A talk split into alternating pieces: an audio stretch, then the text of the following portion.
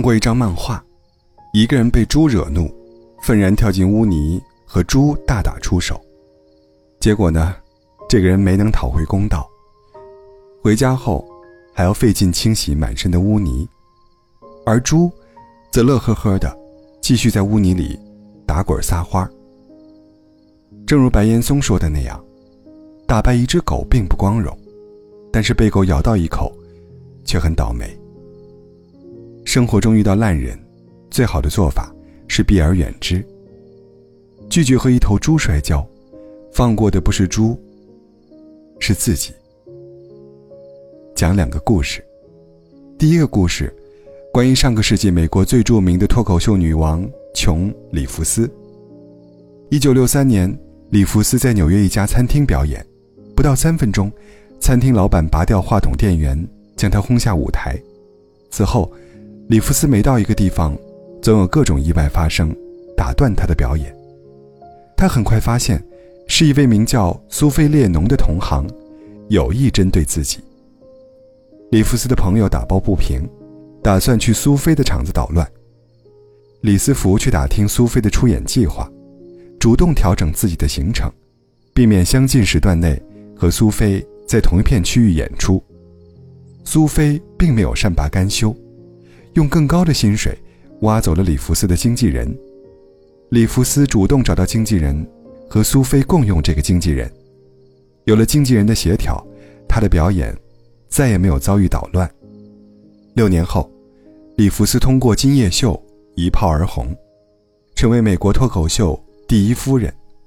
而苏菲，因为一次演出失误而沦为过气艺人，早早淡出了里弗斯的世界。第二个故事关于作家王尔德。一八九五年，王尔德发现他常去的俱乐部门上贴着一张海报，不仅诋毁他的作品低俗下流。而且指责他本人装腔作势。贴海报的人是当地臭名昭著的昆斯伯里侯爵。诋毁王尔德没有特别的理由，只因他和儿子吵架，然后发现儿子和王尔德往来频繁，于是想到拿瓦尔德出气。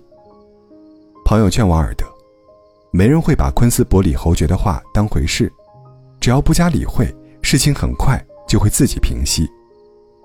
王尔德将海报撕得粉碎，发誓要起诉这个诽谤者，还自己一个公道。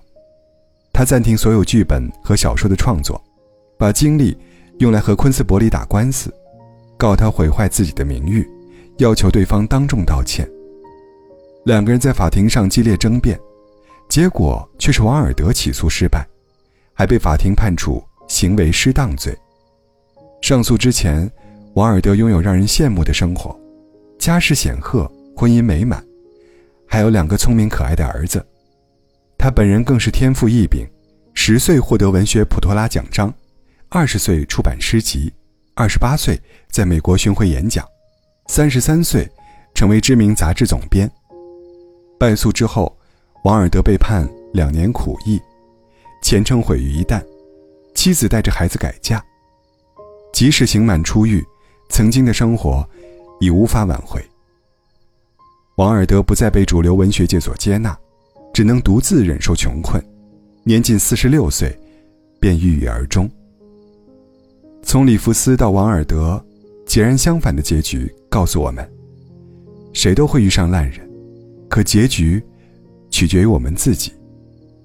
和烂人死磕到底，你会发现自己精疲力竭，到头来却只是在为对方的蛮不讲理买单。对烂人一笑而过，你会慢慢发现，烂人做的那些烂事，对你而言，其实根本不值一提。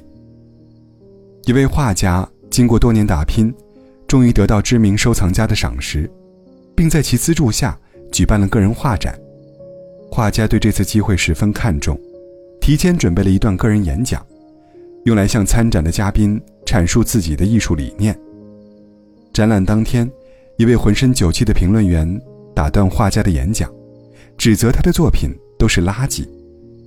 画家不予理会，继续讲解自己的作品。评论员再次打断他：“你怎么不回应我？是不是你默认我所说的都是事实啊？”画家微笑回答：“当然不是，只是你又没付我学费，我凭什么告诉你什么是对的？参展嘉宾哈哈大笑。画家成功打响自己的知名度，捣乱的评论员则在嘲笑声中被遗忘。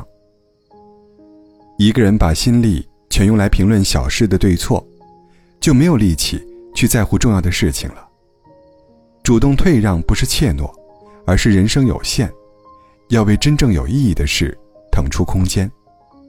停止在不可理喻的人事中消耗，这是对自己最大的负责。耶鲁大学心理学教授苏珊，无论走到哪儿都会随身携带一本小册子。每次遇到故意找麻烦的人，他会立即打开小册子看一眼，然后心平气和地离开。朋友以为册子上面记着让人情绪稳定的秘诀，打开之后才发现，只是当天紧急待办的事。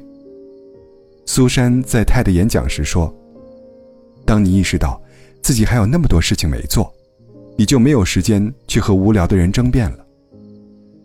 有一个人际关系定律，说的是，无论你多么完美，你的圈子里，永远会有看不惯你的人存在。一个人与其对抗这种现实，不如学会主动适应，把精力放在自己能够改变，而且真正重要的事情上来。很多时候，我们深陷与烂人纠缠的泥潭。只因执着眼前的是非，忘了长远的目标。伏尔泰说：“让人疲惫的不是远方的高山，而是鞋子里的一粒沙子。”我们无法避免沙子跑进鞋里，能做的无非就是倒掉沙子，继续赶路。当你用成长撑大眼界，那些烂人，终究只是你来时路上微不足道的沙粒。最后，跟大家分享《了不起的麦瑟尔夫人》当中，我特别喜欢的一句话：那些不讲道理的人，大可以继续刁难我。十年后，我改变的是自己的人生，而他们改变的，只有自己的刁难对象。与其与烂人烂事纠缠，不如提升自己的层次。当你专注于更远大的目标，便不会把路上偶尔磕绊的石子。放在心上了。